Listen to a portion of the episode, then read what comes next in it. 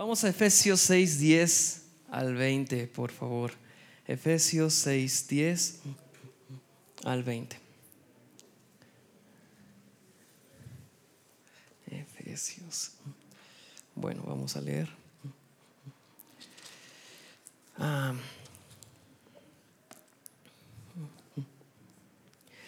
Dice, por lo demás, hermanos míos, fortaleceos en el Señor y en el poder de, de su fuerza Vestíos de toda armadura de Dios para que podáis estar firmes contra las acechanzas del diablo, porque no tenemos lucha contra sangre y carne, sino contra principados, contra potestades, contra los gobernadores de las tinieblas de este siglo, contra huestes espirituales de maldad en las regiones celestes. Por tanto, tomad toda la armadura de Dios, para que podáis resistir en el día malo y habiendo acabado todo, estar firmes. Estad pues firmes, ceñidos vuestros lomos con la verdad y vestidos con la coraza de justicia y calzados los pies con el apresto del Evangelio de la paz. Sobre todo, tomad el escudo de la fe con que podáis apagar todos los dardos de fuego del maligno, y tomad el yelmo de la salvación y la espada del Espíritu, que es la palabra de Dios, orando en todo tiempo con toda oración y súplica en el Espíritu, y velando en ello con toda perseverancia y súplica por todos los santos. Y por mí, a fin de que al abrir mi boca me sea dada palabra para dar a conocer con denuedo el misterio del Evangelio, por el cual soy embajador en cadenas, que con denuedo hable de él como debo hablar. Señor Jesús, gracias te damos, Padre, porque estamos en tu casa, Señor, porque una vez más tú hablas, Señor, hablas a nuestros corazones. Gracias por tu palabra, por tu voluntad revelada en tu santa palabra. Y ahora te pedimos, Señor, nos ayudes a, escuchar, abre nuestros oídos, abre nuestros corazones, Señor, para recibir tu palabra y que se haga tu voluntad así como lo es en el cielo, aquí en la tierra. En el nombre de Jesús, amén. Bueno, este, yo desde el día viernes estaba... Eh, empecé a meditar un poco porque dije, ¿qué tal si mi papá me dice que comparta qué voy a, pues, de qué voy a hablar, verdad? Entonces desde el viernes yo le dije a Dios, oye, en dado caso, pues, ¿qué quieres que, si yo soy el que deba compartir, qué quieres que le que, que muestre o qué quieres enseñar a tu pueblo? Entonces, este, eso fue el viernes. El sábado en la mañana eh, yo me levanté y seguía con esa pregunta todavía. No sé, a los que pasan seguramente hay muchos temas, ¿verdad? Que uno estudia, hay muchos temas que uno va tomando en la Biblia en la semana, va leyendo, hay muchas cosas que Dios habla en nuestros corazones, pero siempre hay algo específico que Dios nos dice, eso es para compartir, ¿verdad? Siempre, siempre, siempre pasa. Entonces en esta semana a mí no me había pasado, o sea, ningún tema de los que yo estaba estudiando en el transcurso de la semana este, Dios, eh, o Dios me hizo sentir que ese fuera para compartir, Entonces el sábado en la mañana yo todavía estaba, cuando me levanté, estaba pensando qué podría ser. Entonces yo estaba orando en la mañana y Dios me, me hizo sentir que hablara de, un tema en específico. Eh, entonces leí la Biblia un poco y ya después nos fuimos, fui a casa de mis papás, ahí estuvimos, y Dios me confirmó varias veces de qué es el mensaje que hoy se tenía que dar. Y fue bien curioso, le voy a contar rápidamente, no va a tomar mucho tiempo, porque hoy sí voy a ser breve. Entonces, llegamos a la casa de mi papá, eh, íbamos entrando y en el patio estaba mi abuelita. Y voy a saludar a mi abuelita y le digo, abuelita, buenos días, ¿cómo está? Bien, hijo, pues aquí ya, ya ves, bueno, etcétera. Le digo, abuelita, gracias a Dios ya pasó el año, abuelita, un año más, gracias a Dios porque ella siempre dice que ya, que ya se va y que ya se va y nada más, no, ahí sigue, sí, ahí sigue nada más, ¿verdad que sí? Todo lo que le hemos escuchado, no, yo ya no, ya no, ya no, yo ya no, yo ya no. Ya pasó el año, ya llegó el 2022 y le digo, abuelita, gracias a Dios, mire, usted que decía que ya no y mire, ya se echó otro año, gracias a Dios. Y mi abuelita me dijo, sí, hijo, pues solo Dios, gracias a Dios. Y me dice mi abuelita, este, ¿quién estará, como dijo, quién estará orando por mí? Y yo le dije, ah, bueno, son muchos, muchos, muchos, muchos han de estar orando por usted seguramente. Y me dice mi abuelita, pues es que este, solo por eso, hijo. Y yo dije, ese es el tema que Dios me había eh, hablado en la mañana, ¿verdad? Eh, entonces ya estuve con mi abuelita un rato y después ahí estaba uno de mis tíos, hermano de mi papá. Fui a saludarlo también, a darle el abrazo de año nuevo, ¿no? Y a preguntarle si tenía un poco de recalentado. no, pero ya voy con mi tío y le doy el abrazo, le empecé a platicar con él rápidamente y entre las pláticas él me dijo, hijo, ten cuidado porque este, aquí en la carretera están asaltando, este, ahorita por todas las construcciones que están haciendo del aeropuerto, ten mucho cuidado, mira, a dos de mis amigos ya les pasó, y en el día, etcétera. Y me dice mi tío, dice, pero ¿sabes qué, hijo? Yo estoy consciente de que Dios a mí me libró de tantas cosas desde antes que yo le conociera, desde que era joven, desde que era niño, desde que fui adolescente, fui joven. Y mi tío Sergio me dijo, ¿sabes qué? Yo estoy consciente y no tengo duda alguna de que si Dios me guardó, si Dios me cuidó, si Dios me libró de accidentes, me contó que en algún tiempo cuando él era joven, algunos de sus amigos salieron a Pachuca, se accidentaron y justo era de sus amigos con el que siempre él salía. Justo cuando él no salió fue cuando les pasó este accidente. Si yo hubiera muerto, ¿verdad? Pero ese día yo no salí, fueron por mí, les dije, ¿sabes qué? No, no voy, no voy, no voy, no voy. Total, se fueron. Me dice, pero ¿sabes qué fue, hijo? Dios es tan grande que me dice, lo, Dios me salvó, pero lo que hizo que Dios me salvara, me cuidara, me librara de la muerte fueron las oraciones de tu abuelita.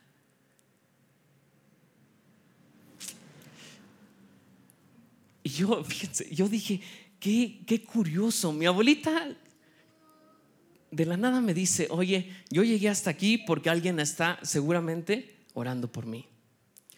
Y si traemos hoy a la memoria, ¿verdad? Todo lo que hemos pasado, de verdad que, y le digo, y le dije a mi tío Sergio, Dios nos ha librado de tantas, tan es así que ni siquiera cuenta nos hemos dado, ¿verdad? Seguramente, a veces Dios nos deja ver de, lo, de las que nos libra, pero no siempre. Cuando nos deja ver eso, pues le, agradecemos y sabemos que seguramente ha sido porque alguien ha estado orando, orando, orando, orando. Y no necesariamente nosotros, ¿estamos de acuerdo?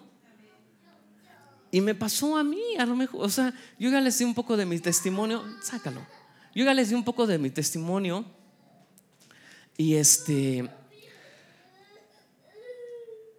cuando yo estaba allá, y Dios comenzó nuevamente a tratar conmigo, no fue porque yo me haya puesto a orar, ¿estamos de acuerdo? O sea, la gente que se ha alejado de Dios, la gente que en algún momento se ha desviado del camino y Dios lo trae nuevamente, no ha sido porque esa persona se haya vuelto a Dios en sí, ¿verdad? Ni que porque ella le haya pedido a Dios regresar a su camino, sino porque hubo una persona que estuvo intercediendo por ella. Sabemos que Dios es amor y que la voluntad de Dios es que todos los hombres sean salvos. Sí, pero lo único que puede hacer que el poder de Dios accione es la oración. Y hoy vamos a tratar de ese tema, de la oración. Y es bien curioso porque desde hace ya no sé si un mes o no sé cuánto, este, Norma dijo, ¿verdad? Eh, mi papá lo anunció que Norma había sentido que se tenían que estar abriendo aquí los, las reuniones de oración y así se ha hecho con la ayuda de Dios. Y, y Dios me da, me da este tema este, y, y, vamos a volver al pasaje que estábamos leyendo ahorita. Aquí Pablo le está diciendo acerca de la armadura de Dios, pero empieza diciendo por lo demás, hermanos míos, fortaleceos en el Señor y en el poder de su fuerza. Y después dice que todo esto es para que podamos estar firmes, ¿verdad? Y empieza a hablar de la armadura de Dios.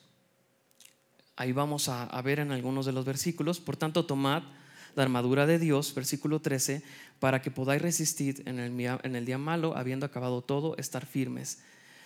Ceñidos vuestros lomos, dice el 14, con la verdad, vestidos con la coraza de justicia, calzados los pies de, con el apreso del Evangelio y sobre todo tomar el escudo de la fe para que podáis apagar los dardos de fuego del maligno y tomad el yelmo de la salvación y la espada del Espíritu, que es la palabra de Dios. Aquí Pablo nos está diciendo que nos tenemos que vestir de la armadura. Hasta aquí nada más nos está dando la instrucción de vestirnos. Imagínate tú un militar. ¿sí? Un militar siempre está vestido de la armadura, aunque no vaya a la guerra. ¿Sí estamos de acuerdo? ¿Sí? ¿Todos han visto? No me digan que los que están aquí este, en la base aérea, ¿verdad? Por ejemplo, a la entrada están vestidos con su armadura, pues llevan acá su, metralleta y tienen su casco, tienen un buen de sus botas, ¿no? Pero ¿a poco están peleando? Pues no, ¿verdad que no? ¿A poco están en la guerra?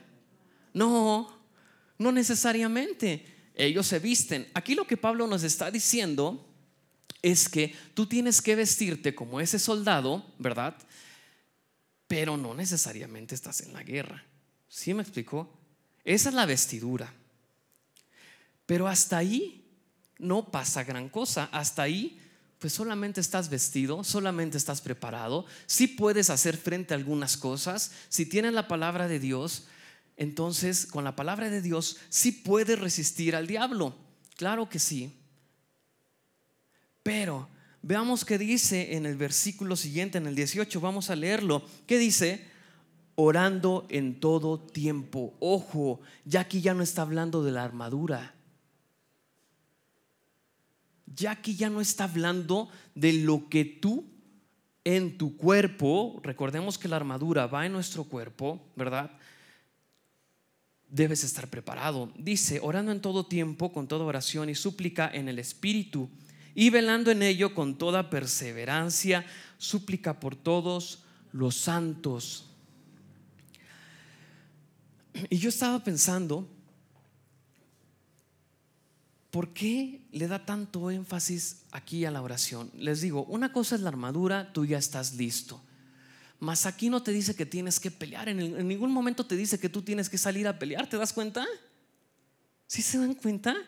Nos dice Pablo y, Dios nos revela que tenemos que estar vestidos siempre de la armadura. Tienes que leer tu Biblia, sí, tienes que aferrarte a las promesas que Dios te ha dado, sí, pero aquí en ningún momento te dice, y en cuanto ya tengas toda la armadura, ahora sí sal y dale unos trompones al diablo, ¿verdad que no?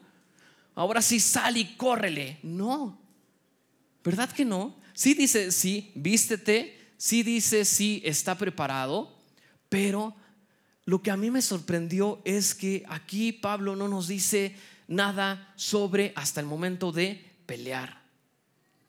En otra porción de la Biblia, Dios nos enseña que la batalla es de Dios, ¿verdad? Nosotros sí tenemos que luchar, si hay una lucha, por supuesto que tenemos que hacer, y él lo dice Pablo, ¿no? Porque nuestra lucha no es contra carne ni sangre, sino contra potestades, contra este, principados y potestades, contra huestes espirituales tú te vas a vestir, pero dado que nuestra lucha no es contra sangre ni carne, no podemos luchar como se esperaría o como quisiéramos, ¿verdad? Hay, hay una única forma. Y ahora, algo bien curioso, la oración es la única cosa que podemos hacer que es 100% espiritual.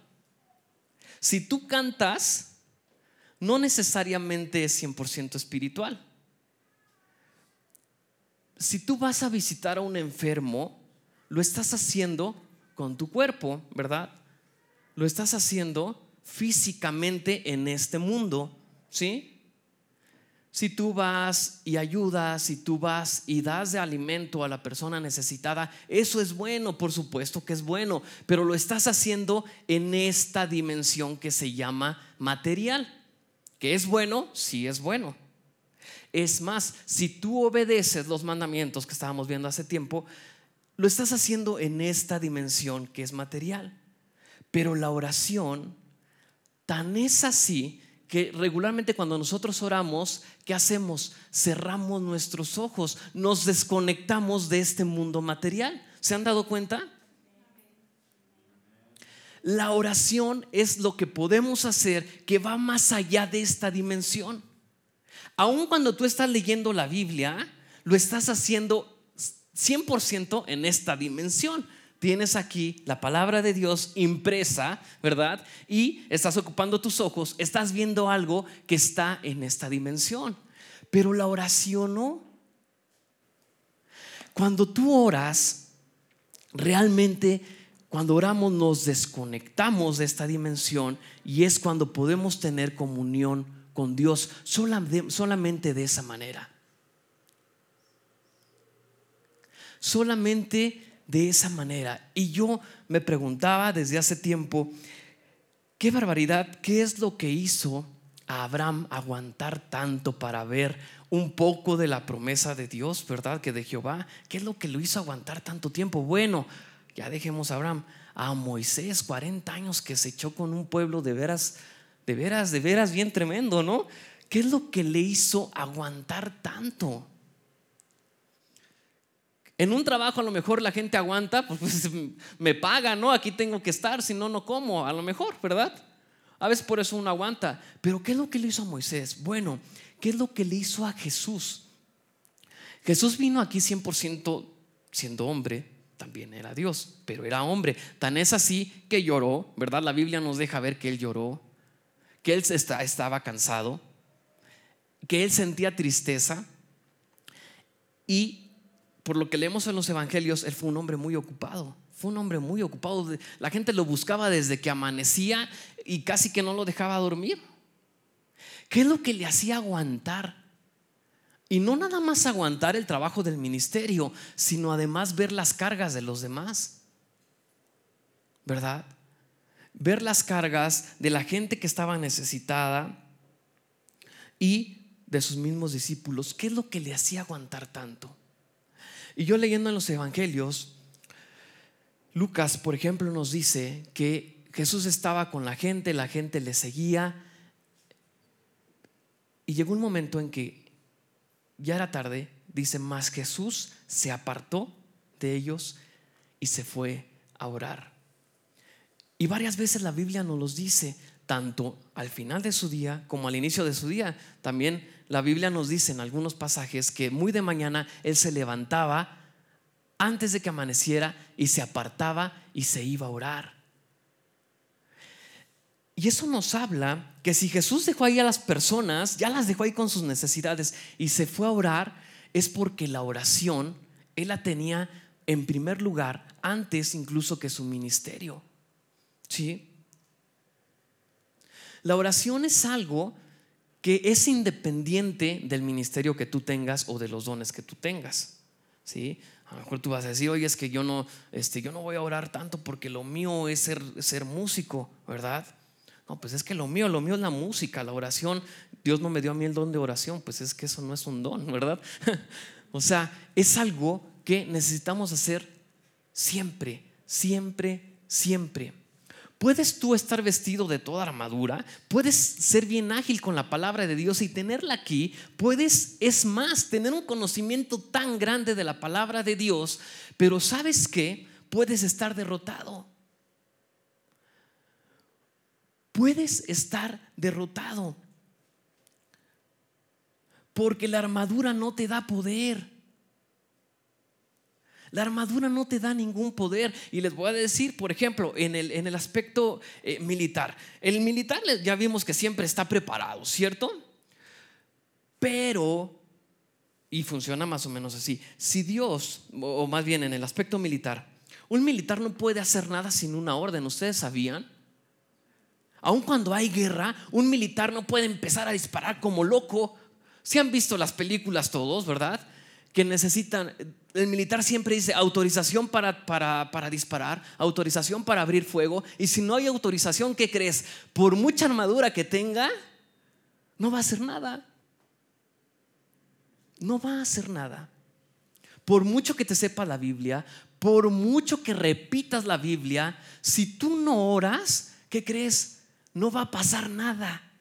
Así funciona, porque todo lo que tú haces, incluso declarar, incluso leer la Biblia, cantar, lo que tú haces, lo estás haciendo solamente en esta dimensión. Lo estás haciendo solamente hasta ese momento por tus propios medios. Lo es, es más, lo estás haciendo en tu carne. ¿Sí? Aunque tú empieces a decir versículos bíblicos, aunque tú empieces a decretar y atar y a desatar y hacer y decir, ¿sabes qué? No va a servir de mucho porque lo estás haciendo en tu carne. Por eso Pablo, qué curioso que aquí, enseguida que está hablando de la armadura, nos dice orando en todo tiempo. ¿Te das cuenta que la armadura no la tienes todo el tiempo necesariamente? Si no, Pablo no te lo hubiera dicho, póntela. ¿Sí? Más allá de la armadura, más allá del conocimiento de la palabra de Dios, y esto no quiere decir que no leas tu Biblia, necesitamos orar. La oración es eso que nos va a conectar con Dios y nos va a llevar a una dimensión espiritual en donde se da la batalla, en donde realmente se da el origen y está el origen de todas las cosas. Y también dice en 1 Tesalonicenses, Pablo da una instrucción, orar sin cesar, sin cesar. Ahora, hay dos maneras de orar por lo menos, ¿no? Una es cuando, como Jesús, y que Él nos enseñó, Él se apartó. Tú entras en tu habitación, también nos enseña, nos enseña la Biblia, te apartas y empiezas a orar. ¿Sí? Pero aquí nos está hablando de un orar continuo. ¿Qué quiere decir entonces? Que no vas a ir a trabajar, que ya no vas a hacer nada y todavía eso te va a traer problemas, ¿no? Con, con el esposo, oye mujer, y la comida, no, es que me la estoy orando. Ahí dice orar sin cesar, ¿no? No, Puedes tú estar orando y estar haciendo todo lo que estás haciendo, aún manejando puedes ir orando. Puedes, obviamente no cierres los ojos, ¿verdad? Pero puedes ir en ese estado de oración, intercediendo, pidiendo, Señor, ¿sí? Y algo bien interesante. Mira, si tú, y, tampoco vayamos a decir, porque somos bien abusados, van a decir, no, es que entonces yo voy a orar todo tiempo y no necesito apartarme para orar. Yo yo ya no necesito ni siquiera venir a la oración porque me la pasé orando todo el día. No, esa es otra cosa. ¿Sí estamos de acuerdo? Esa es otra cosa y ahí les va. Es más, si tú no puedes apartarte, y no hablemos de tiempo, no hablemos de una hora, dos horas, eso tú lo decides. Pero si tú no puedes apartarte un tiempo para orar a solas con Dios, mucho menos, mucho menos vas a poder estar todo el día en una actitud de oración. Claro que no lo vas a poder. ¿Sí me explico? No lo vas a poder hacer. Así que no, no, pensemos que, ah, entonces yo voy a estar en una actitud de oración, voy a estar viendo ahí una película en Netflix, pero en una, una, actitud de oración y ya no me voy a ir a orar porque pues ya me eché dos horas, tuve dos horas orando, ¿no? Lo que duró la película. No, si tú no eres capaz de apartarte un tiempo de tu día, cada día, para tener comunión con Dios, mucho menos vas a ser capaz de tener, estar en una actitud de oración. Mucho menos. ¿Qué es lo que a Jesús le daba el poder para no desmayar, para levantarse cada día otra vez y seguir con el ministerio? ¿Qué es lo que le daba el poder a Jesús para hacer los milagros, dice la Biblia, y el Espíritu del Señor dijo, Jesús está sobre mí por cuanto me he ungido. Sí, el Espíritu de Dios te da poder. Pero ahorita vamos a ver que el Espíritu de Dios únicamente lo recibes con la oración, y lo dice la Biblia. Sí, nosotros eh, hemos recibido al Espíritu Santo, ¿verdad? Al momento de recibir a Jesús. que es, la garantía de nuestra salvación. Sí, pero ahí está. Ahora, ¿qué hay que hacer con Él? ¿Sí? Ahora, ¿qué vamos a hacer con Él? Entonces, por mucho que te sepa la Biblia, por mucho que estés declarando, eso no, no tiene tanto efecto. Necesitamos meter oración para que todo esto funcione. Y ahora, vamos a ver, de los personajes que la Biblia siempre nos muestra, que creen? Siempre nos revela que estaban orando, que tenían comunión con Dios. Abraham la tenía, claro que sí. Abraham, que es el padre de la fe, empezando por Abraham, tenía comunión, por supuesto. A cada lugar que él llegaba, él levantaba un altar y ese altar era también de oración. ¿Sí? Era de oración. Y va a decir, no, pues es que a lo mejor no, no es oración, la Biblia no lo dice. Miren, les voy a decir, vamos a ver un ejemplo bien práctico con Lot. ¿Quién fue quien intercedió por Lot? Abraham. ¿Quién intercedió? Llegó a interceder por Sodoma y Gomorra. Abraham. Y Abraham se la pasó intercediendo muchísimo tiempo. A, lo mejor aquí lo leemos en un versículo, ¿no? En tres, cuatro versículos. Señor, y si hay 40 justos, y si hay 30 justos. Ah, no, pues intercedió menos de cinco minutos. No creo. Estuvo intercediendo una, otra, otra, otra, otra vez para que la Biblia nos cuente de intercesión durante varios versículos y durante varios escenarios que hasta Abraham estuvo diciéndole, Señor, si hay 40, bueno, si hay 30, bueno, si hay 20, es más, si hay 10. Imagínate cuánto tuvo que haber intercedido. ¿Y qué logró la intercesión de Abraham?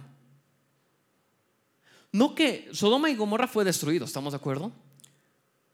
Pero que los justos hayan sido salvos. Ahí está.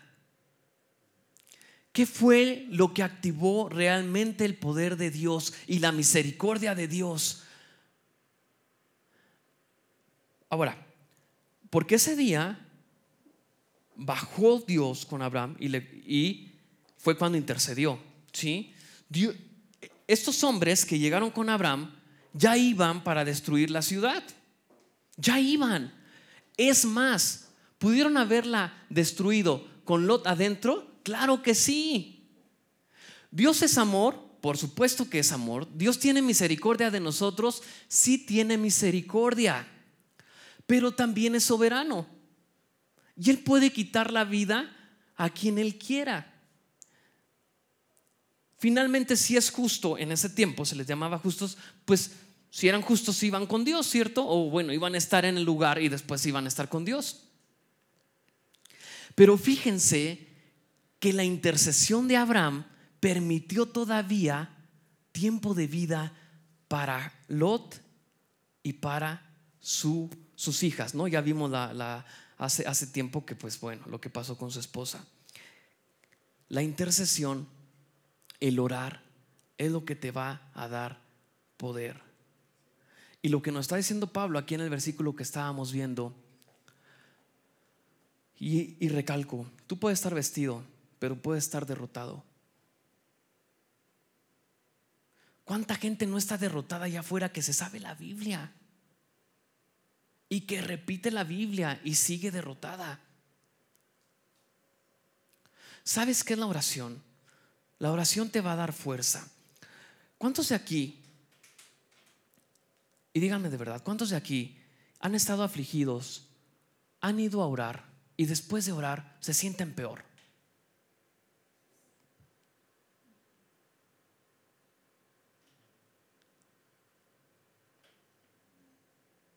¿Ha notado que después de orar te sientes vencedor, te sientes victorioso?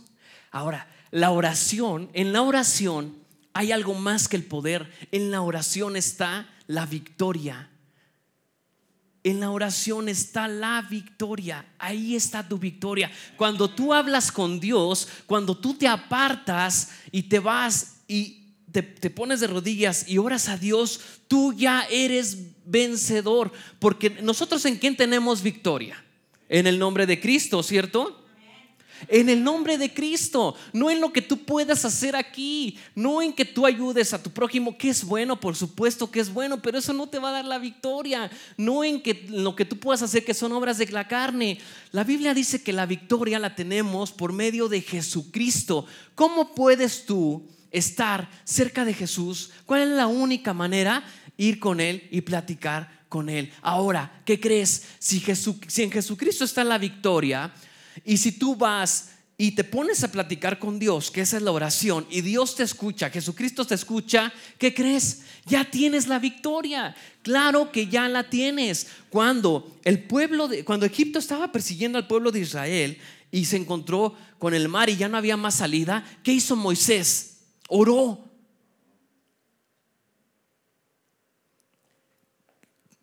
Mira, Moisés lo único que hizo fue orar. No le dijo a Dios, este, mira, tú prometiste y, yo declaro porque tú me dijiste esto. No, fue con Dios.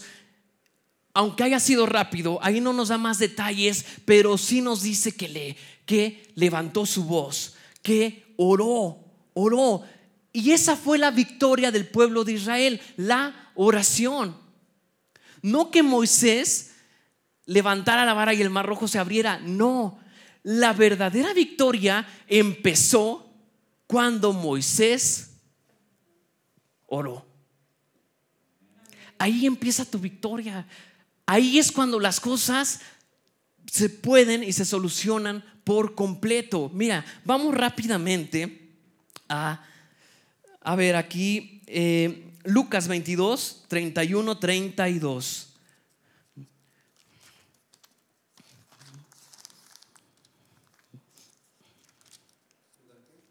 Lucas 22, 31 32, al 32. Ah, dice, dijo también el Señor, Simón, Simón, he aquí Satanás os ha, pedido para zarandearos como a trigo, pero yo he rogado por ti que tu fe no falte. Y tú, una vez, una vez vuelto, confirma a tus hermanos. Fíjense cómo en la oración está la victoria y aquí Jesús nos lo muestra. Resulta que Satanás pidió permiso para zarandear a Simón Pedro, ¿sí? Y lo iba a negar. Y, le dice Jesús, pero ¿sabes qué? Tranquilo, yo ya oré por ti para que tu fe no falte hasta ahí. Jesús ora Fíjense, no necesariamente para que Pedro fuera librado, sino por, por la victoria de Pedro. ¿Se dan cuenta? Y fíjense el poder de la oración. Dice, pero yo he rogado para, por ti para que tu fe no falte. Y tú una vez vuelto, es más, fíjate lo que hace la oración. Esto ya era un hecho, ¿te das cuenta? Dice Jesús, lloré por ti para que tu fe no falte. Ya, ya está hecho. ¿Sí? Ya la victoria ya está porque ya oró alguien. Ya está la victoria. Aquí Jesús no dice, y déjame ver si el Padre quiere, y si entonces quiere, entonces vamos a hacer esto. Pero si no quiere, entonces vamos a hacer esto. ¿Te das cuenta que no? ¿Te das cuenta que Jesús oró y fue ya un hecho? Si alcanzamos a ver, yo he orado por ti para que tu fe no falte. Y tú, una vez convertido, eso ya es un hecho. Ya es un hecho que la oración fue contestada. ¿Por qué? Porque la oración trae victoria. Porque en la oración sí hay victoria. Entonces le dice, dado que ya oré, eso ya es un hecho. Y cuando tú regreses, fíjense, le está dando ya la solución y le está diciendo, tú te vas a ir, te van a poner una zarandeada, pero ya regresaste, no te preocupes. Fíjate lo que hace la oración. Y cuando vuelvas, confirma a tus hermanos. Nada más. ¿Qué tenía que haber dicho Pedro? A lo mejor, gracias Señor, ¿verdad? Pero él, empezó a lo mejor ahí a divagar y a decir, no, Señor, quizá en este momento no le había, obviamente no le había sido revelado el poder de la oración, porque ya después cambia por completo. Nos damos cuenta que en la oración hay victoria. Nos damos cuenta que lo único que podemos hacer y lo más grande que podemos hacer por alguien más es orar por él. Es más, ¿es bueno darle un abrazo a alguien? Sí es bueno, pero lo estás haciendo en tu carne. ¿Cuánto tiempo le va a durar el abrazo? ¿Tres segundos? ¿Y cuánto tiempo le va a durar la emoción? ¿Cinco minutos después? ¿Qué es lo que puedes hacer por tu vida? ¿Qué es lo que puedes hacer por tus hijos? ¿Qué es lo que puedes hacer por tus padres? ¿Qué es lo que puedes hacer por cualquier persona? Orar, orar, orar y orar. Es lo único y es lo más grande que podemos hacer por ellos. Hay tantos ministerios, ¿por qué no caen? Hay tantos pastores que han llevado la palabra, que siguen hoy en pie, aunque han pasado tantas dificultades de verdad. Hay tantas personas que están en el ministerio que han sufrido tanto y ¿por qué no caen? ¿Porque son muy buenos o porque son muy fuertes? No, porque Dios es misericordioso. Sí, pero ¿qué tal si probablemente Dios había en su momento querido llevárselo, pero por la intercesión de alguien dijo, lo voy a dejar todavía, o le voy a ayudar, o voy a hacer esto, porque Dios nos enseña que es así. Él no, él no puede resistirse cuando alguien, uno de sus hijos, va y se acerca a él en oración. Es lo más grande que podemos hacer. Si lee tu Biblia, si ayuna, si ayuda a los demás, pero si no oras, eso se va a quedar nada más aquí eso no va, eso no se va, este, no se va a accionar. ¿Sí me explico? Es la, ese es el poder de la oración. Por eso necesitamos orar. Quizá es algo de lo que ya hemos dejado hacer o habíamos dejado hacer. Y si y si podemos este, poner atención un poquito aquí, el orar es de las cosas que más cuestan trabajo. ¿Verdad que sí? Tú puedes ir con una persona que está necesitada y ponerte a hablar 3, 4, 5 horas con ella, ¿verdad? Sí. ¿Por qué? Pues lo estás haciendo en tu carne finalmente, ¿verdad? Lo estás haciendo aquí. Está bien. Pero orar es de las cosas más complicadas. El cuerpo no le gusta orar. A nuestra carne no le gusta orar. ¿Por qué será? Porque es lo que más podemos hacer para acercarnos a Dios. La oración te da victoria, la oración es victoria. Alguien que me diga que no. ¿Cómo fuimos salvos nosotros? Sí, aceptando a Jesucristo, solo por Jesucristo, pero ¿cómo lo hiciste? Orando, ¿verdad? Es la única manera. Es la única manera. necesitamos comenzar a orar. Y a medida que lo vayamos haciendo, lo podremos ir haciendo más y más y más. Ahora, alguien dirá, porque siempre se nos vienen a la mente pensamientos como para, para buscar una salida, ¿no? Y dirán, no, es que yo primero necesito arreglar mi vida espiritual para poder ahora sí ponerme a orar porque pues no estoy bien delante de Dios. Mira, ese es, una, ese es un engaño, ¿cierto? A medida que tú estés buscando a Dios en oración, tú podrás vencer cualquier tipo de tentación. Velad y orar para que no entre en tentación. ¿Por qué? Porque si tú dominas tu carne y te pones a orar, entonces cuando venga la prueba, ¿qué crees? Ya sabrás dominar tu carne. Dado que la oración no es algo que le guste a tu carne, no es algo que le gusta a nuestro cuerpo, hazlo. Y además, ahí está el poder, ahí está la victoria. Y cuando vengan pruebas, entonces lo vas a poder ir superando. Si hay algo con lo que has batallado y dices, esto no lo he podido dejar, no he podido dejar el alcohol, no he podido dejar de fumar, no he podido lo que tú quieras, hasta que lo deje, ahora sí me voy a meter en oración. No, es que no funciona así, es al revés. Primero empieza a orar, empieza a orar, empieza a orar y verás que la victoria está ahí en la oración. La victoria no está en lo que tú puedas hacer, la victoria no está en lo que tú puedas dejar de hacer, la victoria no está en tus intenciones, la victoria está cuando tú oras. Solamente cuando tú oras. Y ahora, hay tantas cosas por orar que a lo mejor si orábamos por todo, pues no nos alcanzaba el, el, tiempo, ¿verdad? Tendríamos que estar ahí metidos día y noche. Por eso hay que estar en una actitud de oración. Ahora, tú puedes orar por ti. Y cuando tú oras por ti, la oración te da victoria, la oración te da fortaleza, pero ¿qué crees? Hay algo más grande todavía. Cuando tú oras por alguien más, eso, eso trae bendición a tu vida, trae fortaleza a tu vida y quizá, te voy a decir una cosa, muchas de las peticiones que tú tienes van a ser contestadas más cuando oras por alguien más que cuando oras por ti. Ya no vamos a ir al pasaje para no, no, no tardarnos más, pero en el último capítulo de Job dice la Biblia que entonces cuando Job fueron sus amigos, ya cuando iba a ser Job restaurado, hasta ese momento fueron sus amigos, llevaron cosas para el sacrificio como Jehová les ordenó, y Job oró por sus, por, eh, por esos tres amigos que lo habían juzgado mal.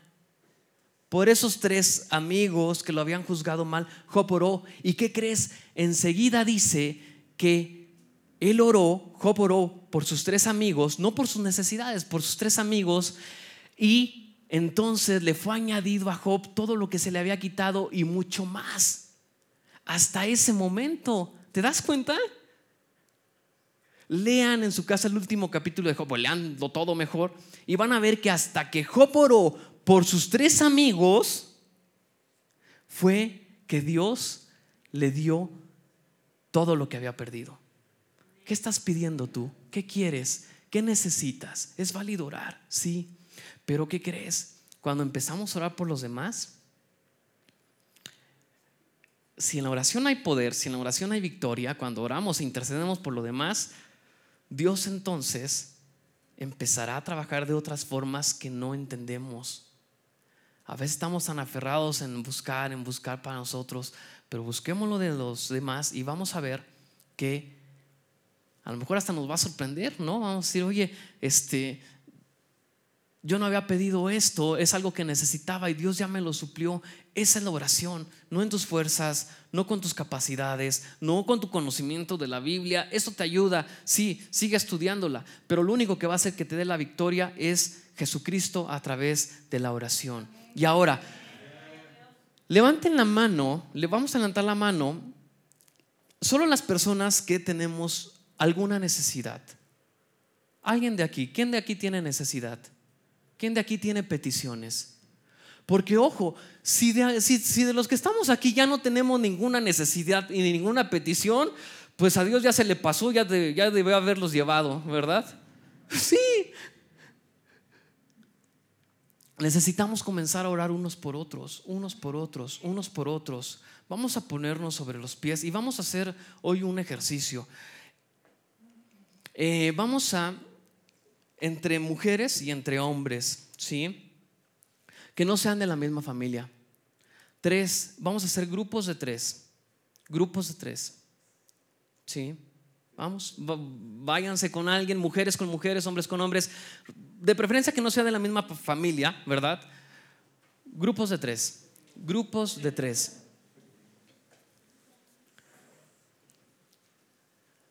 Grupos de tres. Aquí ya son cuatro.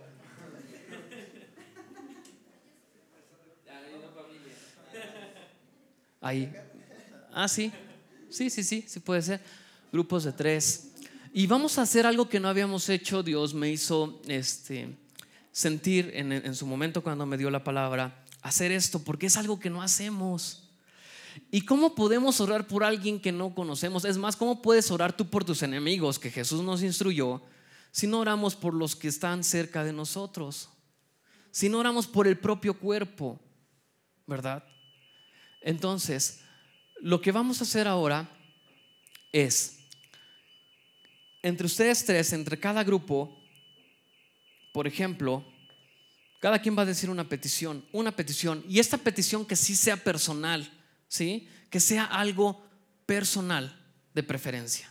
Una petición, la que sea, todos tenemos necesidad, todos hemos pasado casi por las mismas necesidades, sin que desde pena. ¿sí? Una petición. Memo dice una petición, Efraín una y tú, Isra, otra. ¿Sí? Ahora, Memo va a orar por la petición de Efra y de Isra. Efra va a orar por la petición de Memo y de Isra. Y tú, Isra, por la de ellos dos. ¿Sí? Así vamos a orar. Y vamos a orar toda esta semana de esa manera. Específicamente por las peticiones de ellos, de ellos dos. Nos los vamos a llevar de tarea y diario vamos a estar orando por esas dos personas, diario y diario y diario y diario, ¿ok? Y esas son dos peticiones nada más. Está fácil acordarse de dos cosas y una más por la que tenemos que orar cada grupo, cada grupo, cada grupo. La Biblia también nos dice, y aquí lo que estábamos viendo, lo que Pablo dijo, dice Pablo, oren también por mí. Es bien importante estar orando por la gente que Dios ha puesto enfrente de la iglesia, ¿sí? Hay que estar orando por, por, por el pastor. Entonces, vas a estar orando tú por las peticiones de tus dos compañeros y vas a orar además en la semana y ahorita vas a orar por el pastor. ¿Sí?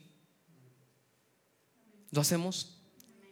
Pues primero digan sus peticiones y ahora sí vamos a comenzar